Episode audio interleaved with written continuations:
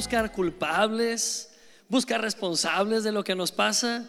Y quiero decirte que la mayoría de los seres humanos viven así, buscándole dar sentido a las cosas desde lo mismo terrenal.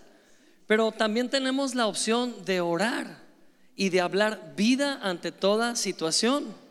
Tenemos la opción, yo diría que es la opción de hablar la palabra ante cada circunstancia. Amén. Y ahí está nuestra victoria. No en cómo nos sintamos o cómo percibamos la realidad, pero qué es lo que estamos creyendo. Amén. Yo no sé qué enfrentaste esta semana, pero seguramente fue una crisis en la que tuviste que elegir en qué vas a creer. Hay veces que los problemas nos superan y nuestra lógica no nos da para más. O hay, hay veces que los problemas son tan complejos que no nos da la inteligencia para resolverlos en el momento. Y es ahí cuando podemos confiadamente decir, Padre, tu palabra dice. ¿Puedes repetir esto? Padre, tu palabra dice. ¿Y qué dice su palabra? ¿Qué dice para tu situación? ¿Qué dice para esa crisis? Es necesario hablar la palabra. Amén. Este He titulado a esta enseñanza tal cual se llama la nueva serie que hoy estamos iniciando. Y esta serie la he titulado Si vas a orar, ora bien. Amén.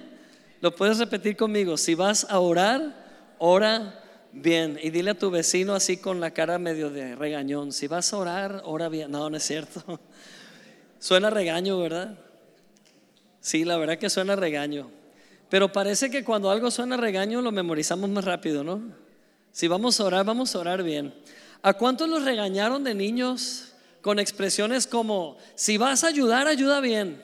¿Sí? Si vas a hacer las cosas, hazlas bien. Yo creo que por eso nos suena regaño, ¿verdad? Porque está como condicionado. Pero más que un regaño, es, una, es un recordatorio de que siempre va a ser una opción arreglar las cosas en nuestras fuerzas y la opción de declarar el poder de la palabra de Dios ante cada circunstancia. Juan 14, 13 nos dice, y lo vamos a leer aquí juntos, Juan 14, 13 dice, y todo lo que pidan al Padre en mi nombre, lo haré, para que el Padre sea glorificado en el Hijo. Amén. ¿Qué dice? ¿Algunas cosas que pidan? No, todo lo que pidan al Padre en mi nombre. Dígalo conmigo, todo lo que pidamos al Padre en el nombre de Jesús. ¿Sabe que se nos olvida esto? Se nos olvida esta promesa. Tenemos un reto que enfrentar y primero está nuestra lógica, primero están nuestros recursos, primero está lo que nosotros podemos hacer. Pero sabes que para Dios no es una carga que tú hables con Él y puedas tomar autoridad y puedas hablar el poder de la palabra y ver las cosas cambiar. ¿Sabes que Dios está contigo y está a tu favor, nunca en tu contra? ¿Sabes que Dios quiere intervenir en cada aspecto de tu vida? ¿Sabías que a Dios le importa esto que ahorita en este momento te está preocupando en la mente? Ya sea el recibo de la luz que te va a llegar en la semana, o ya sea el pago de la colegiatura de tu hijo, o ya sea ese dolor que traes en la espalda. Para Dios todo es importante si se trata de ti. Amén. Sin embargo, oramos como hemos aprendido y hemos echado mano de lo que hemos podido, de tal manera que hoy en día los creyentes, y lo voy a decir en términos generales, hoy en día el creyente está haciendo oraciones totalmente erróneas. El creyente está orando tal vez bonito, pero no bien. Y no quiero hablar de cómo orar bonito, porque todas las religiones oran. Y no es la oración la que hace las cosas, es lo que es a lo que te conduce y a quien te conecta. Amén. Todas las religiones practican la oración. Al principio vieron una imagen de un judío orando en el muro de los lamentos. No sé si percibieron que no era yo el que estaba ahí, era un judío al que le tomamos una foto, ¿verdad? Está orando en el muro de los lamentos. Fue bien impresionante estar en ese lugar la semana pasada. Estuvimos en Jerusalén y visitamos, sí, fue algo bien loco, ¿eh? Estuvimos en Jerusalén y visitamos el muro de los lamentos. Yo lo había visto en películas, lo había visto en documentales, me lo imaginaba de otra forma. Pero llegar ahí y ver a toda esta gente que viaja de todo el país, nada más para pararse frente a un muro y estar de dos a tres horas haciendo este movimiento, literal, todos, todos haciendo este movimiento, hombres separados de mujeres no pueden estar juntos y están chocando su frente a este muro. ¿Por qué? ¿Por qué hacen esto? Desde hace dos mil años, no han parado. Quiero decirles que no hay un solo segundo del día en que no haya alguien orando en ese muro. Han cubierto de oración dos mil años consecutivos ese lugar. El pueblo judío es muy ortodoxo y se, autoexige demasiado por cumplir reglas, por cumplir dogmas. Y ahí han estado dos mil años orando. Pero sabes, este movimiento tiene un significado porque literal están haciendo de esta forma. Esto significa lamento. Esto significa orar a Dios con lamento, orar a Dios con dolor, orar a Dios con pesar, ¿De qué se lamentan los judíos que oran en el muro? Se lamentan de que ya no tienen el lugar santo. Los musulmanes llegaron y quitaron el templo y pusieron la mezquita principal. Y lo que más sobresale en las fotos y las postales de Jerusalén, lamentablemente, es una mezquita dorada. Y está el pueblo de Israel orando en lo que fue el fundamento del templo de Salomón, lamentándose día y noche. Y entra uno a una parte muy privada que ellos tienen. Nos tuvimos que poner, mis amigos y yo, el kipá, este gorrito atrás, ¿no? Y entramos y todos están leyendo las escrituras, están leyendo el Torah, que son los primeros libros del de, Antiguo Testamento, el Pentateuco, y lo están recitando día y noche, día y noche. Este es un ejemplo. Los musulmanes, por ahí tengo una imagen, los musulmanes oran arrodillados a ciertas horas del día donde estén. Si están en el baño, tienen que dejar el baño y salirse y arrodillarse a la hora que toca orar. De hecho, íbamos por el aeropuerto y, eh, llegaba un momento en que todos corrían, ponían su tapete y apuntaban sus brazos hacia la Meca y oraban en dirección a la Meca de una manera bien exacta con la hora, cumpliéndole a Alá, cumpliéndole a Mahoma, el profeta. Todas las religiones oran. Y no quiero hoy edificar o, levantar el concepto de la oración, sino más bien a quién oramos y por qué oramos. ¿Por qué Dios nos dio la oración a nosotros, sus hijos? La oración no es el fin. Aunque hoy vamos a hablar de oración, la oración es solo un vehículo. Amén. Es solo un medio que utilizamos. Dios no nos atiende porque oramos. Usamos la oración para conectar con Dios y tener amistad cercana con Dios. Y cuando somos conocidos de Dios y Dios no es un extraño para nosotros, las cosas comienzan a sucedernos. Amén. No es que Dios se sienta abordado por tantas oraciones y hay tantos mitos que hoy necesitamos quitar de nuestras vidas porque no son más que un estorbo cuando oramos. Yo creo que Nunca en mi vida había escuchado a tanto creyente decepcionado de la oración como en estos últimos años. He escuchado a tanto creyente decir, ¿para qué orar si Dios no me ha contestado? O tal vez no estoy orando bien, por eso a Dios no le importa lo que estoy pasando y no me responde. Y yo creo que hay tantas ideas que hemos heredado, tradicionales, que están ahí en nuestra mentalidad robándonos. Ideas que hoy tienen que salir de nuestras mentes. Ideas que hoy tenemos que deshacernos de ellas porque son estorbos. El mayor de los estorbos del ser humano es que ora desde lo que ve, pero no desde lo que cree. ¿Te has dado cuenta de cuántas oraciones hacemos basadas en lo que estamos viendo? Y nuestras oraciones se convierten en reportes a Dios de lo mal que está la situación.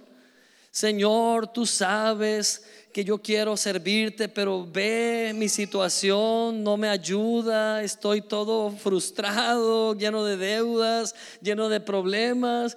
Dios ya sabe todo lo que has vivido. Pero realmente invertimos más tiempo magnificando los problemas que enfocándonos en el poder y la autoridad de Dios.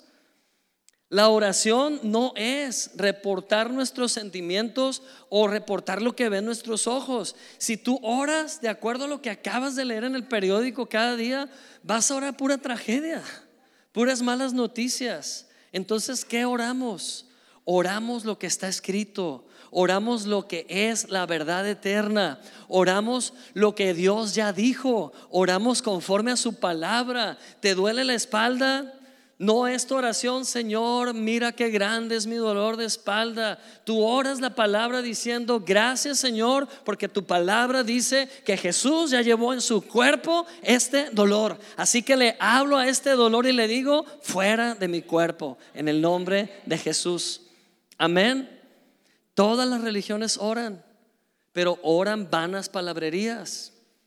Otro error que hemos cometido como creyentes es incluso decirle a las personas nuevas, tú ora al Señor con toda tu sinceridad y si eres sincero Dios te va a escuchar. ¿Sabes que no es la sinceridad lo que hace que Dios responda a la oración? Porque si tú le dices a una persona que está amargada, que ore con toda su sinceridad, se va a aventar una de Paquita, la del barrio, en la oración. Y va a empezar a sacar todo su despecho en la oración. Y la oración no es eso. La oración no es una válvula de presión que quitas para que salga todo el escape de frustraciones e ira. Oye Alonso, entonces no está bien decirle a Dios cómo me siento. Claro que puedes decirle cómo te sientes, pero que ese no sea el cuerpo de tu comunicación con Dios. Tú puedes hablar con Dios vida. Tú puedes hablar con Dios la paz. Te daré un ejemplo. Hay días que yo no veo las respuestas. Hay días que yo no sé cómo voy a arreglar las cosas. Yo busco entre mis recursos y no me alcanzan. Yo busco entre mis capacidades, no me dan para más. ¿Alguien se identifica conmigo? ¿Alguien ha estado alguna vez en ese lugar que dices, y ahora quién podrá ayudarnos, verdad? ¿Y ahora cómo le hago? Y empezamos a orar eso. Señor, es que tú sabes, mira cómo me siento, mira cómo estoy. Y empezamos a poner todo el enfoque en lo víctimas que nos sentimos. ¿Es esa una oración poderosa? ¿Es esa, ¿Es esa la clase de oración que Dios nos legó? Realmente yo puedo hablar la palabra en ese momento y lo he hecho. ¿Y sabes qué sucede? Mi mente es movida de tragedia a victoria. Mi mente es movida de ver lo imposible a ver lo que Dios hace posible. Mi mente es removida de enfocar en el problema y magnificarlo a enfocarme en Dios y glorificarlo en mi vida. Es mi decisión. Pruébalo. Cuando no sepas qué orar, vea la palabra. Y te diré algo. Siempre la opción número uno va, a ser orar tus sentimientos. Porque fuimos entrenados y educados desde bebés a estar conscientes de manera carnal de lo que nos rodea. Fuimos entrenados desde que nacimos a estar perceptivos al entorno, a usar los cinco sentidos, a interpretar la realidad por lo que nuestros cinco sentidos nos dictan. Si lo siento y lo toco, esa es mi realidad y eso me está pasando. Pero sabes que en el Espíritu somos eternos y en el Espíritu Dios está haciendo cosas o ya hizo cosas, mejor dicho, a tu favor. Pero si yo ignoro esas cosas, siempre voy a estar destinado a orar desde mi alma, desde mi presente, desde mi terrenalidad, desde mi humanidad y simplemente voy a estar dando vueltas en el problema por años. Muchos de nosotros hemos estado dando vueltas en el mismo problema por años y hemos pedido a mucha gente que ore por nosotros, ora por mí, ora por mí, ora por mí. Pero si no cambia algo aquí, si no cambia algo aquí, vas a seguir más años dando vueltas porque necesitas cambiar tú. Amén. No necesitamos que más gente se una a presionar a Dios para que Dios haga algo. Ese es otro error que hacemos con la oración. Creemos que entre más oremos por algo, más vamos a mover a Dios y más lo vamos a convencer de que ayude. ¿Sabes qué idea da de Dios esto? Da una idea de un Dios indolente. Da una idea de un Dios malo. Un Dios egoísta que disfruta vernos sufrir y que se hace el importante y que quiere que le roguemos más para poder responder. ¿Qué tal si nos deshacemos de esa idea equivocada? ¿Qué pasaría si sacamos esa idea equivocada de nuestras mentes? La oración no es una huelga colectiva. La oración no es un acuerdo entre muchos para lograr mover el corazón de Dios. ¿Sabes que el corazón de Dios es tan fácil moverlo? Basta con enfocar en su Hijo amado Jesucristo y tú mueves el corazón de Dios. Amén. Basta con que declares el nombre de Cristo Jesús y pongas tu confianza en Él. Y no hay algo que mueva más a Dios que su Hijo mismo. No son tus lamentos, no es el que grite más, no es el que dure más. Dios no mide la oración por horas. Yo recuerdo desde niño que escuchaba a adultos cristianos en donde yo estaba que se preguntaban unos a otros, ¿tú cuánto oras? Y yo mi mente de adolescente decía, si me preguntan, yo les voy a decir, ¿y a ti qué te importa? O sea, ¿qué te importa cuánto oro? Pero no lo hacía, ¿verdad? Porque era demasiado tímido. En mi mente yo hacía mis, mis pleitecillos por ahí. Pero sabes, entre los adultos era bien común que entre ellos se preguntaban, ¿y tú cuánto oras? ¿Y cómo oras? Orar es algo tan personal. Es tu forma de conectar con el Padre. Y de hecho, la forma correcta de orar, repito, no vamos a aprender a orar bonito, vamos a aprender a orar correctamente. La forma correcta de orar es sobre qué pacto oramos. ¿Sobre un antiguo pacto o sobre un nuevo pacto? Amén. Hay muchos personajes del antiguo pacto que hicieron oraciones tan memorables que quedaron registradas en la Biblia. Y es un error que como creyentes, la iglesia, creyentes en un nuevo pacto, queramos tomar esas oraciones y repetirlas, creyendo que porque las hizo David, o porque las hizo Moisés, o porque lo hizo Abraham, tal vez por eso, si yo lo repito, va a cobrar sentido y Dios me va a escuchar.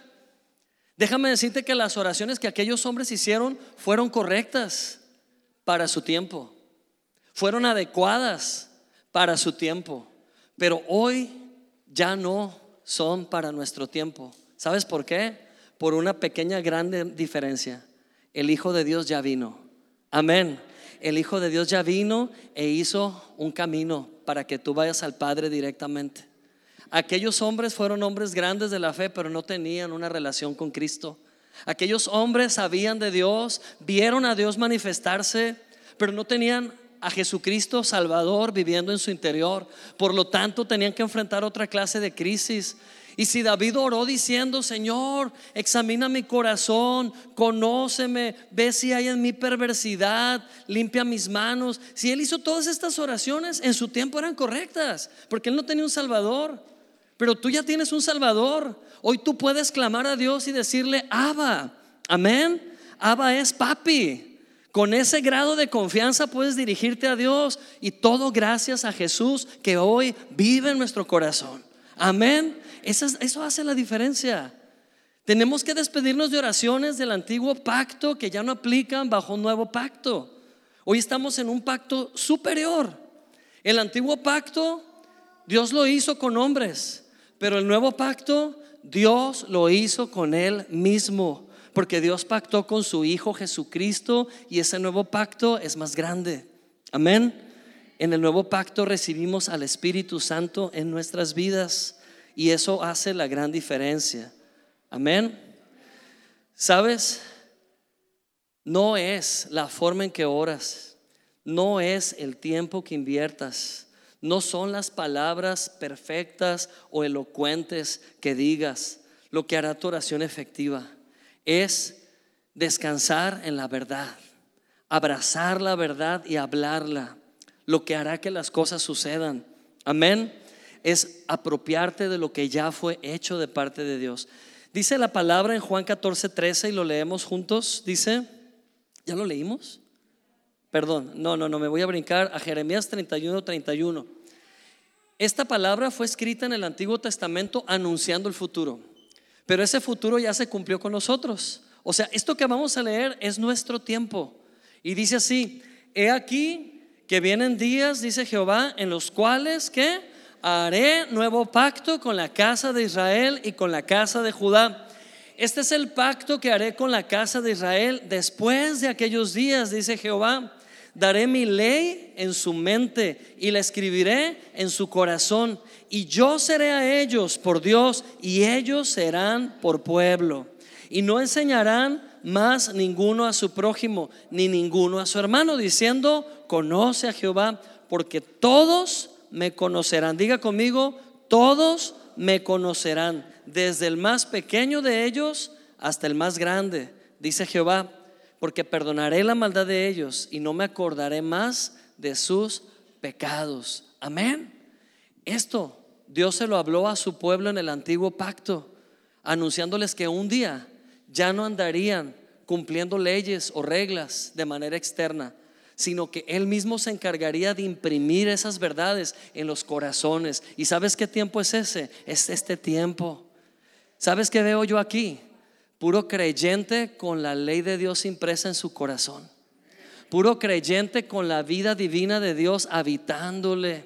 Eso hace la diferencia. Es muy diferente lo que Israel vivió en el desierto a lo que tú puedes vivir hoy. El pueblo de Israel caminó con Dios en el desierto, pero hoy Dios vive en ti, dentro de ti. No puede haber un cristiano solo nunca. Jamás puede haber un creyente solo porque Cristo vive en él. Por eso dice aquí, nunca te desampararé. Hebreos 13:5 dice, nunca te dejaré. Amén. Así que, ¿cómo orar correctamente? Oremos firmes en el nuevo pacto. ¿Puedes decirlo? Oremos firmes en el nuevo pacto. Amén. Necesitamos auto instruirnos para orar desde el nuevo pacto. ¿Cómo oramos desde el nuevo pacto? En el antiguo pacto todo era culpa. En el antiguo pacto era luchar para que Dios te escuche. Pero en el nuevo pacto esa lucha se acabó. Dios está contigo. Dios escucha. Amén. Así que orar es orar la palabra de Dios. Bajo un nuevo pacto oramos lo que ya fue hecho, oramos lo que ya está escrito. Estuvimos allá en Israel en un lugar tan impresionante llamado Monte Carmelo. Es uno de los lugares más altos de Israel. Nos llevaron en un autobús, por supuesto, ¿no? No, fue así como los israelitas subiendo el monte. Nos llevaron en un camión y llegamos hasta la cima de un monte y la verdad fue tan impresionante porque era un mirador enorme, se veía todo Israel de hecho, el guía, un pastor que iba con nosotros, nos decía, ¿ven aquella montaña? Sí, es la montaña de la transfiguración. Ahí Jesús se transfiguró. Y ver la montaña ahí enfrente era como que, wow, ahí se transfiguró Jesús. Y ven aquel otro lugar, sí, ahí fue la batalla de Israel con tal pueblo en el Antiguo Testamento. Órale. Pero más impresionante cuando nos dicen, ¿saben qué pasó aquí donde estamos parados? Y era una explanada y tenía como una señal dibujada, como una cruz ahí. Dice, se cree que justo aquí en esta cruz, aquí se paró el profeta Elías y clamó e hizo llover fuego del cielo y destruyó a trescientos y tantos profetas de Baal, 350, 450 profetas de Baal los destruyó con fuego en esta marca. Y nomás de imaginar que todo eso pasó ahí, nos pusimos así como que bien emocionales, ¿no? Como, ah, wow, qué tremendo. Pero la verdad que fue maravilloso pararnos ahí y decir, ok, todo eso pasó en aquel tiempo, pero hoy tienen que pasar cosas mayores. En aquel tiempo el profeta destruyó esos, el profeta de Dios destruyó aquellos falsos profetas y hoy nosotros podemos también tomar autoridad y apagar esas voces de falsos profetas que quieren distorsionar el llamado que Dios nos ha dado. Y oramos bajo un nuevo pacto sobre un lugar antiguo. No estamos diciendo que la historia no cuente. Estamos diciendo que hoy podemos escribir una historia de Dios y hacerla realidad en nuestra vida. Amado cristiano, Dios no te ha llamado a sentarte nada más a escuchar y ver lo que Dios hizo con otros. Dios quiere que tú mismo vivas su poder hoy y de aquí en adelante. Dios quiere que experimentes lo que sucede cuando conectas con Él, cuando lo conoces y te dejas conocer, cuando te relacionas con un Dios real. Amén. Visitamos en Israel Jerusalén, la antigua Jerusalén, y es una ciudad de 11 kilómetros cuadrados, realmente es muy chica. Es una ciudad amurallada, tiene muros alrededor. Y entrar a la vieja ciudad de Jerusalén era impresionante porque caminábamos 100 pasos y nos decía el guía, ¿saben qué pasó aquí? No, pues no. Vean esa puerta. ¿Saben qué puerta es? La dice, la, la explica la Biblia, la puerta de los leones. ¿Saben qué pasó aquí? No, pues no. Aquí donde están parados murió Esteban, apedreado, el primer mártir de la historia. Y Saulo, que luego fue Pablo, ahí estaba. Es más, tal vez Pablo estaba parado donde tú estás parado y Wow, o sea, imaginarte todo, ¿no? O nos decía, vengan, vamos a entrar a esta área y entramos a la Jerusalén antigua, a una esquinita como si fuera una colonia bardeada, pues resulta que era una aldea. Y ya que estábamos adentro, dijo, ¿saben dónde estamos? Estamos en la aldea de Bethesda, donde había cinco estanques o pórticos y ahí iban los enfermos a lavarse. ¿Saben qué pasó aquí? Y rápido conecté con esa historia porque es de mis favoritas. Ahí Jesús sanó al paralítico que llevaba 38 años en el suelo. Y vimos el estanque donde Jesús sanó a ese paralítico. Y sabes, pudimos a lo mejor emocionarnos y decir, wow, aquí Jesús estuvo. Pero no es más importante que Jesús estuvo ahí a que Jesús está acá ahora. Amén. Es muy padre ir a Israel a ver que todo lo que la Biblia dice es verdad.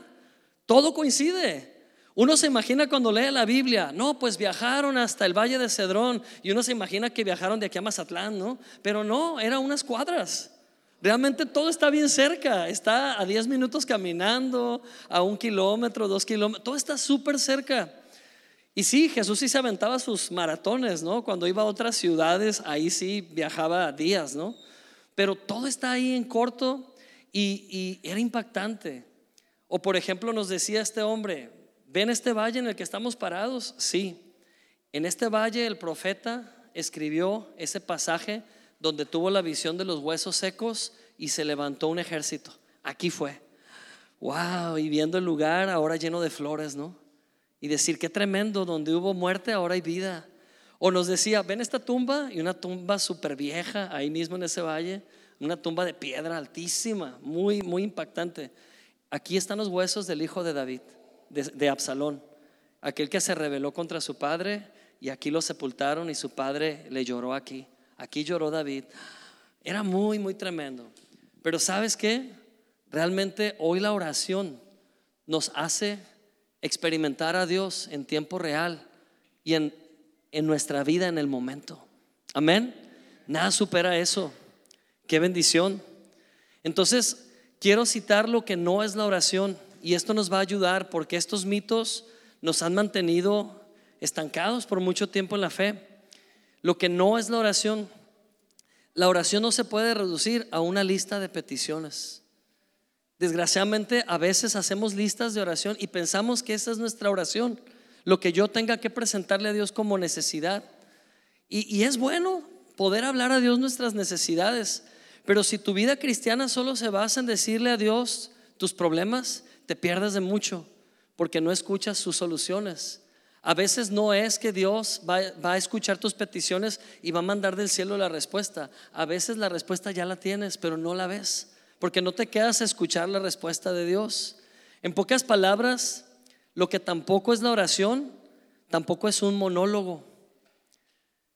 Dios quiere interlocución. Dios quiere diálogo. ¿Saben quién hizo la oración más cortita de la historia, pero más potente? Hay un personaje en la Biblia que hizo una oración que no duró más de 10 segundos. ¿Y sabes qué potencial tuvo esa oración? Lo arrancó del infierno y lo puso en el cielo en 10, segundos, tiempo récord. ¿Alguien ha hecho una oración así de poderosa? Y a lo mejor te imaginas, no, pues debió haber sido un profeta, ¿no? O debió haber sido uno de los discípulos de Jesús que era bien santo y que andaba con él. No, era un delincuente que estaba colgado a un lado de Jesús. Era el ladrón que estaba a un lado de Jesús en la cruz. Hizo la oración, de veras tiene el récord Guinness, la oración más corta y más efectiva de la historia, porque recibió la respuesta en ese instante. Y escuchen la oración de este hombre. Bueno, para empezar, ¿qué obras había hecho este hombre? ¿Qué méritos tenía? Si se trata de que Dios contesta tu oración por tus logros y por tus cumplimientos y porque realmente no le has fallado a Dios, si se tratara por eso, ¿qué había en el haber, valga la redundancia, de este hombre? ¿Qué méritos tenía acumulados? Ninguno. Este hombre lo apresaron, lo arrestaron y de ahí lo llevaron a la cruz. No hubo ni chance de pedir perdón a las víctimas. Ahí lo tenían. Es más, ni chance tuvo de regresar lo que robó, si fue que robó. Y ahí lo tenían clavado junto a Jesús. Y vio la oportunidad, vio a Jesús, vio su bondad, vio que era el Hijo de Dios, lo reconoció como Hijo de Dios. ¿Y qué dijo? Señor, concédeme estar contigo cuando vengas en tu reino. Oye, qué confianzudo, ¿verdad? O sea, qué, qué, confianza. Pero sabes que ese hombre no estaba confiando en sí mismo. ese hombre estaba viendo algo enfrente de él, salvación. Ahí vio al Hijo de Dios y dijo, solo tú me puedes perdonar. Esa oración tan cortita encerró pedir perdón, encerró arrepentimiento y encerró fe. Y Jesús que le dijo, me encantaría ayudarte, pero te faltan obras. Haz algunas buenas obras y vemos si acaso calificas, te contesto. Pues me imagino que el hombre dijo, me encantaría, Señor, pero estoy aquí medio atorado, ¿no? No me puedo bajar a hacer buenas obras. Y Jesús dijo, de cierto te digo que ya estás conmigo en este momento en el paraíso. Ya estás conmigo. Yo imagino que todos dijeron, ¿qué? Si no hizo nada para merecerlo. Es que no es basado en lo que tú merezcas. No es basado en lo que tú percibas o sientas. Es ver la verdad y abrazar la verdad. Y la verdad te hace libre en el momento. Amén. Si tú vas a orar por tus necesidades, deja de estar describiéndole a Dios lo horribles que son tus necesidades. Solamente di, Señor, como el ladrón. Solamente abraza la bondad de Dios y créela, tómala. Pero no es un monólogo, es un diálogo. El hombre habló y Jesús le contestó. Amén. A veces pensamos que la oración se trata nomás de decirle a Dios, decirle a Dios lo que siento, decirle a Dios mi problema y ya me voy, Señor. Ya te dije, ya descansé. Pero Dios te quería hablar también. Lo mejor está en la respuesta de Dios, no en tu petición. Lo mejor está en recibir de Dios esa palabra viva, no en que te desahogues, que por cierto esa es otra situación. La oración no es un método de desahogo, la oración es vida. La oración nos conecta a Dios. ¿Sabes que nuestras oraciones pueden ser anuladas? ¿Sabes que nuestras oraciones pueden carecer de poder y vida cuando están sustentadas en nuestra carne o en nuestros sentimientos o en nuestra alma? ¿Qué hace poderosa la oración en nosotros? Decía al principio, no hay ningún mérito en orar. El decir oro mucho no significa nada, sino sobre qué pacto estás orando sobre qué verdades estás orando. Dice Mateo 6:5 y lo leemos en voz alta todos. Cuando ores, no seas como los hipócritas, porque a ellos les encanta orar en pie en las sinagogas y en las esquinas de las calles para que la gente los vea. De cierto les digo que con eso ya se ganaron su recompensa. Wow, esto lo dijo Jesús. Dijo, cuando ores, y hay un contexto, por supuesto, pero justo ahí dijo, cuando ores no seas como los hipócritas. Eso quiere decir que hasta a los hipócritas les encanta orar. O sea, no es exactamente la oración, es con quién conectas cuando oras. Muchas religiones, repito, oran y oran mejor si hablamos de tiempo, si hablamos de palabrería, pero ¿con quién conectan? Muchos están orando un profeta que murió y fue sepultado y nunca resucitó. Muchos están orando a una religión o están orando a un ser que no conocen. Incluso muchos están orando a potestades demoníacas sin saberlo. Hay gente que se inclina ante un ídolo y está orando un ídolo creyendo que está conectando con Dios y no está conectando con Dios. El contexto de este versículo después dice, mas tú cuando ores, ora a tu Padre que está en lo secreto. Y tu Padre que está en lo secreto te recompensará en público. Amén. O sea, conecta con tu Padre. Volvamos a esto. Volvamos a ver la oración como lo que es. Solo un vehículo, pero el fin de la oración es Cristo. Es que te sea revelado el amor del Padre. Amén. ¿Qué hace la oración nula? ¿O qué anula la oración? Marcos 7:13 tiene la respuesta. Lo leemos. Dice Marcos 7:13, es así como ustedes invalidan la palabra de Dios. ¿Con qué la invalidamos? Con la tradición que se han transmitido. Además de que hacen muchas otras cosas parecidas. ¿Cómo anulamos el poder de la oración? Cuando en lugar de orar la palabra viva, sustituimos esto por tradiciones. Sustituimos esto por costumbres. Sustituimos esto por lo que hemos aprendido de memoria. A veces yo no sé si a usted le pasa, pero repito un versículo que aprendí desde niño y no lo entiendo. ¿Por qué? Porque me lo aprendí en la Reina Valera y nada más lo repito lo mejor que puedo, pero no me cobra sentido. Y a veces lo que hago es leerlo en otra versión. Ah, y, a ver, nunca había pensado que decía esto. Y me salgo de algo que es tradicional en mi mente. No estoy diciendo que está mal leer Reina Valera. De hecho, yo volví a empezar a leer la Biblia este año y estoy leyendo Reina Valera. Porque ya la había dejado tres años, ¿verdad? Y había leído nueva versión internacional, nueva traducción viviente. Nueva versión internacional no, luego les digo por qué. Pero nueva traducción viviente sí. Y había leído en otras versiones, ¿ok? Pero lo que quiero decir es que la palabra no se haga una tradición, que la palabra de Dios no se te haga una costumbre.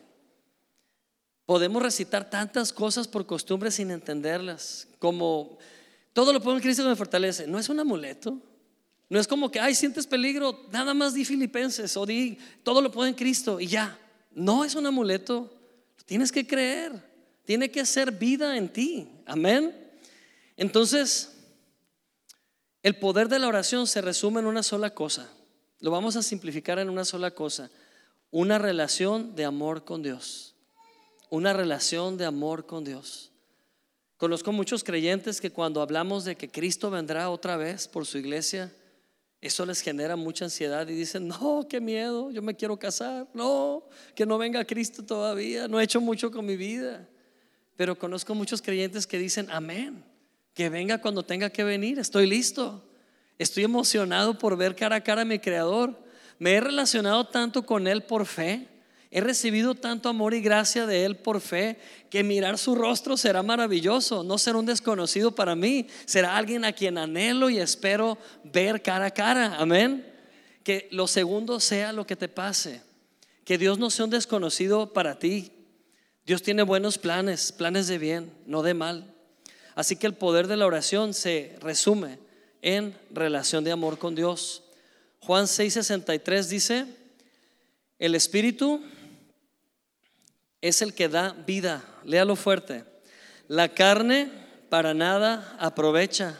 Las palabras que yo os he hablado son espíritu y son vida. Amén.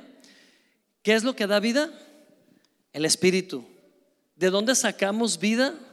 De la palabra, porque la palabra es espíritu. Amén. ¿Qué es lo que no aprovecha? Ahí dice. Dígalo, ¿qué es lo que no aprovecha? La carne. No está hablando de arrachera, ni de cirlón, ni nada de eso. Está hablando del alma. Está hablando de sus sentimientos. Está hablando de sus emociones. Querer relacionarte con Dios por cómo te sientas es la carne. De nada aprovecha. Pero el Espíritu da vida. Amén. El Espíritu da paz. Ocuparte del Espíritu da vida y paz. Así que si tenemos un entendimiento equivocado, solo recibe la palabra y la palabra te va a corregir. Amén. De veras, amados hermanos, hay oraciones que ya no pueden estar en nuestras bocas. Lamentos no más. Expresiones de amargura no más expresiones de enojo y frustración, no más. Las puedes hablar, es más, puedes hablar con alguien y decir cómo te sientes. Pero si vas a orar, ora bien. Ora en el Espíritu. Si no sabes qué orar, ora en lenguas. Empieza a hablar con Dios en el Espíritu. Y eso va a traer vida y va a traer paz. Amén. Es desaprender para aprender. Es como conocer a una persona por primera vez. Alguien ha hecho un nuevo amigo y, ah, qué emoción, mira, conocí a una persona y tenemos mucha afinidad. ¿Quieres conocer más a esa persona? Entonces necesitas pasar más tiempo, buscar esa relación, una llamada, un WhatsApp. Es emocionante conocer gente nueva, ¿no es cierto? Es emocionante conocer gente por primera vez. Hay expectativas.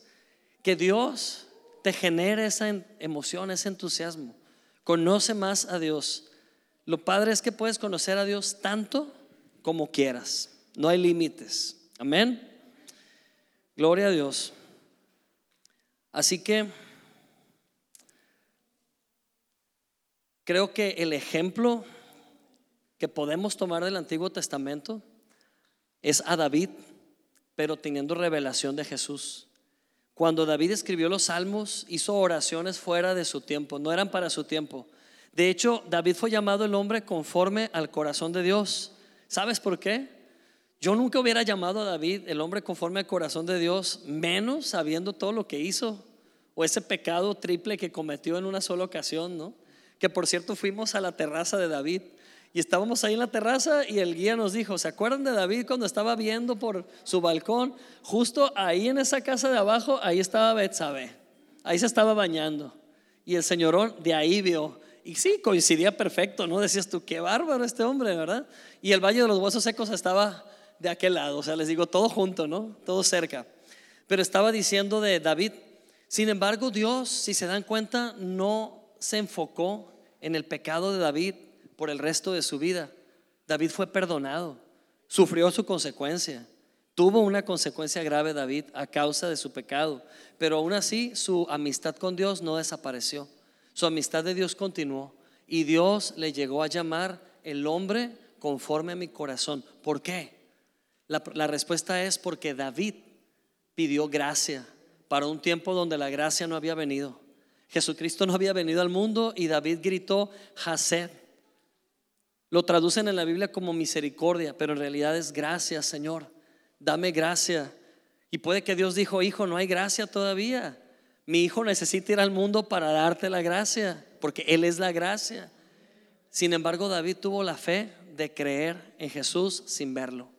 Y escribió salmos preciosos de David, acudiendo a un nuevo pacto que aún no llegaba y Dios le dio gracia a David.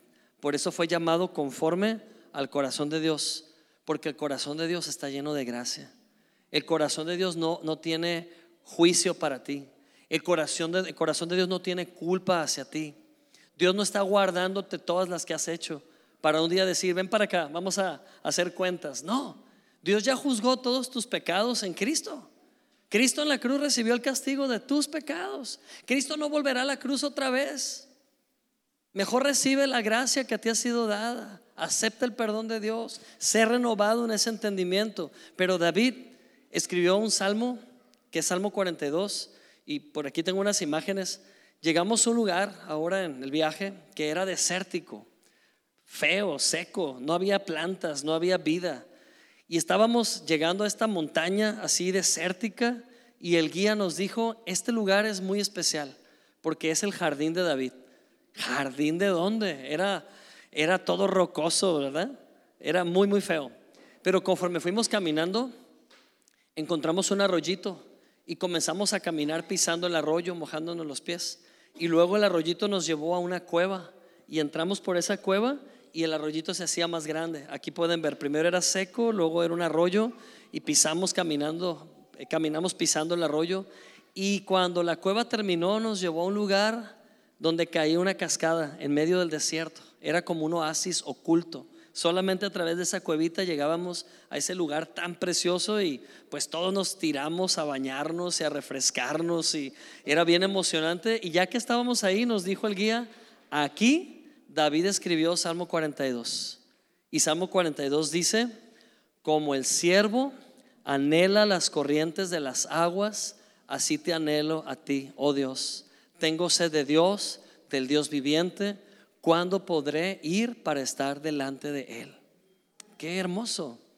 Nos quedamos impactados nada más de imaginar lo que para David significó encontrar un manantial en el desierto y convertirlo en una metáfora y decir, Así como el siervo, siervo con C, que es como un venado, así como ese venado busca agua para apagar su sed, así tengo sed de ti, Señor. Así tengo sed de pasar tiempo contigo. ¿Alguien tiene esa sed? Pues sáciala, no vivas con sed. Un creyente que está en el nuevo pacto no tiene por qué vivir sediento. Se oye padre decir, estoy sediento de Dios, porque quieres.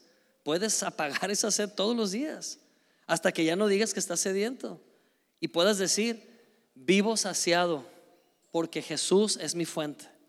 Vivo saciado cada mañana. Estoy lleno de esperanza, estoy lleno de paz hacia el futuro, estoy lleno de convicción de que Dios está conmigo, estoy convencido que la gracia de Dios me persigue. ¿Sabes qué va a pasar si nos tomamos esto de conectar con Dios y dejar a un lado todas esas costumbres inútiles de oraciones que a veces hacemos? ¿Sabes qué va a pasar si Dios se convierte en ese espacio seguro de cada día? Vamos a dejar de hacer listas de oración, porque todas las peticiones van a empezar a cumplirse solas sin que las persigas. Las peticiones resueltas te van a perseguir a ti, porque tu enfoque está en el Hijo, no en que haga algo por ti. ¿Qué pensarían si Perla y yo, casándonos hace veintitantos años, ustedes nos ven? O es más, ¿qué pasaría si ustedes ven nuestro video de nuestra boda por el civil y escuchan a la jueza decir, Perla, ¿acepta usted casarse con Alonso Payán para ser su cocinera diaria? la que le lave la ropa cuando la ensucie, la que le tienda la cama cuando la desacomode, la que lo haga sentir bien cuando se sienta triste, la que le barra y le trapee la casa. ¿Qué pensarían ustedes de ese cuadro? Yo creo que le dirían a Perla, Perla, no te cases, no seas tonta, está mal. Es más, Perla misma hubiera dicho, no, no, no, no, no, no acepto. Y entonces me diría, Perla, ven, vamos a hablar. Si lo que tú necesitas es eso, estás equivocado contrátate una sirvienta y págale un sueldo. Pero ¿qué tal si en lugar de eso Perla escucha a la jueza decir, Alonso, ¿aceptas amar a esta mujer, cuidarla todos los días, hacerla sentir amada, protegida, bendecida? ¿Aceptas protegerla? ¿Aceptas proveer todo lo que ella necesita, dar lo mejor de ti, pensar primero en ella antes que en ti? ¿Saben qué diría Perla? Si tú cumples esto, yo te voy a servir en lo que quieras. O sea, yo voy a querer hacerte desayuno, yo voy a querer hacerte sentir bien, yo voy a querer atenderte. ¿Sabe qué quiero decir con esto? Que a veces pensamos que Dios necesita nuestros servicios y que esa es la vida cristiana, hacer cosas para Dios. Pero Dios no nos compró como esclavos, Dios nos compró como hijos, para amarnos, Dios nos compró para amarnos. Lo voy a personalizar más. Dios te rescató a ti para amarte. Dios te rescató a ti para bendecirte. Dios te ve con tanto afecto. Personalízalo en tu corazón. Dilo conmigo, Dios me ama tanto. Dios me ama tanto. ¿Qué pasa si te llenas de esta convicción? Todo lo que tú hagas para Dios será natural. Lo harás con gozo. Le servirás como respuesta. Y David vivía esa clase de relación. A veces Dios te va a pedir cosas que salen de tu lógica, pero las vas a hacer porque sabes que el que te ama te las está pidiendo. Termino con esta historia. Venía en el avión, ahora, antier, y por motivo desconocido nos sentaron a Perla y a mí separados, ¿no? A ella la mandaron un asiento y como 30 asientos después a mí, separados. Y pues ya saben, ¿no? Las parejas, hay que decirle al Señor que te cambie para yo me moverme. Y, llegó un punto donde fue imposible, ah, sabes que así déjalo, son dos horas de vuelo, ok. Pero Dios tenía un plan. Quedaba un lugar a un lado de mí y venía un señor caminando y se sentó. Un señor se veía un poquito mayor, pero no tan mayor, más o menos unos cinco o seis años más que yo, yo creo. Y se sentó ahí a un lado y muy bien cambiado, se veía como una persona importante, con su traje, su maletín, se sentó. Pero en cuanto el Señor se sentó, tenía la mirada triste y sus manos estaban temblando así, pero descontroladamente, temblando así. Era Parkinson, yo creo. Y en cuanto yo lo vi, vino a mi mente, ora por él para que sane. Y yo, pues, haciéndome pato, ¿verdad? Así como, ay, las emociones de uno, ¿verdad? Es que ando desvelado, es que vengo de Israel, vengo así como alucinando a Jesús sanando enfermos, ¿no? Y haciéndome pato buen rato y otra vez, ora por él, para que sane, sánalo. Y yo, ah, Señor, si eres tú, ya saben, ¿no? Pedir señales, si eres tú, que este individuo me pregunte algo y se sonría. Y yo volteaba y ni me pelaba yo. Pues no, soy yo, son mis emociones, ando desvelado. Y otra vez, ora por él, para que sane, ora por él.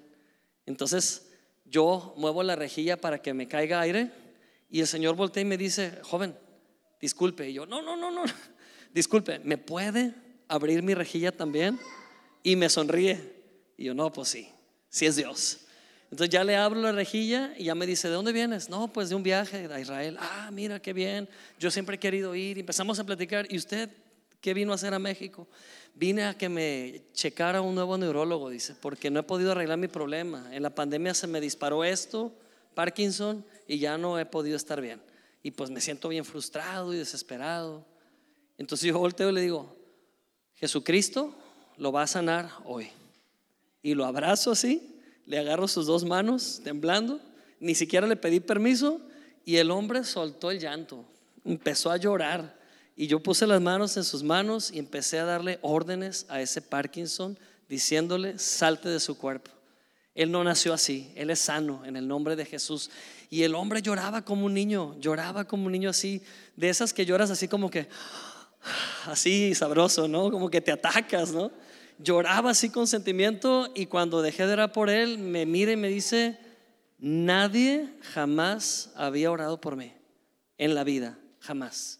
Muchas gracias, me dijo. Es muy, muy especial esto que acabas de hacer. Y el hombre dejó de temblar. Y platicamos las dos horas de un montón de temas. Me pidió mi WhatsApp. Eh, era, bueno, es una larga historia. resultó que teníamos conocidos en común y todo. Y me dijo, quisiera poder escuchar todo esto que me estás platicando y quisiera verte para que me enseñaras esto. Claro que sí, le dije. Entonces, de verdad la oración, hermanos, no tiene que ser algo misterioso donde te encierras horas como un sacrificio. La oración es durante tu día a día vas conduciendo, Dios te puede hablar porque vas hablando con Él. Estás en medio de una circunstancia caótica, pero tu corazón está conectado al Padre. Dios te está guiando, te está dando la respuesta, la salida. No hagamos de la oración un ritual imposible. Hagamos de la oración lo que es. Es vida, fluye, es una corriente natural. Dios se hace presente donde está uno de sus hijos para bendecir. Amén. Dios usa tu vida incluso. Pero es tiempo de abrazar la oración como lo que es, es vida. Amén. Las palabras que les doy son vida y paz. Gloria a Dios. Vamos a orar. Ahí en tu lugar, cierra tus ojos. Y yo quiero, primeramente, hacer una oración, o más bien una invitación. Si hoy es la primera vez que escuchas el Evangelio, que son buenas nuevas, y todo esto que has escuchado te ha movido, te ha estado haciendo ruido en el interior y hay un brinco de gozo en tu corazón, hay un salto de gozo, esto es para ti. Esta invitación es para que la aceptes. Te quiero invitar a abrir tu corazón a Jesucristo y que tú le digas, entra a mi corazón. Si tú te identificas con esto, repite esta oración con fe y dilo en voz audible. Di conmigo, Señor Jesucristo, te doy las gracias por esa obra que hiciste en la cruz para mi favor. Gracias porque en la cruz perdonaste mis pecados. En la cruz proveíste la sanidad a toda enfermedad para mí. Gracias porque en la cruz me hiciste un espacio para convertirme en hijo amado. Así que hoy te recibo en mi corazón como hijo de Dios. Hoy te recibo en mi corazón como mi Salvador, como mi Señor. Gracias por la nueva vida que me das. En el nombre de Jesús. Amén. Gloria a Dios.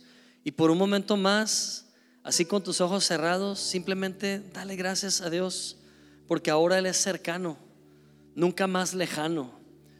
No es ese Dios de Israel a quien tenían que buscar por medio de protocolos, asistiendo a un tabernáculo, llevando ofrendas de animales para así ser escuchados o ser perdonados. Pero ese Dios ahora está tan presente que ni siquiera necesitas ir a un lugar, ni siquiera te necesitas volver a Israel. Está en tu corazón, está tan accesible que simplemente si hablas, Él te escucha. Y si te quedas a escuchar, le vas a escuchar porque te va a responder. No te vayas antes de las respuestas. Aprende a interactuar. Es un diálogo con Él, es interlocución. Siempre que Dios habla con alguien y alguien habla con Dios, sucede un milagro. Siempre que hay un intercambio y la verdad se habla, la verdad se expresa, la verdad trae libertad. Trae libertad de sanidad, trae libertad de provisión, trae libertad de protección. Conocerás la verdad y la verdad te hará libre.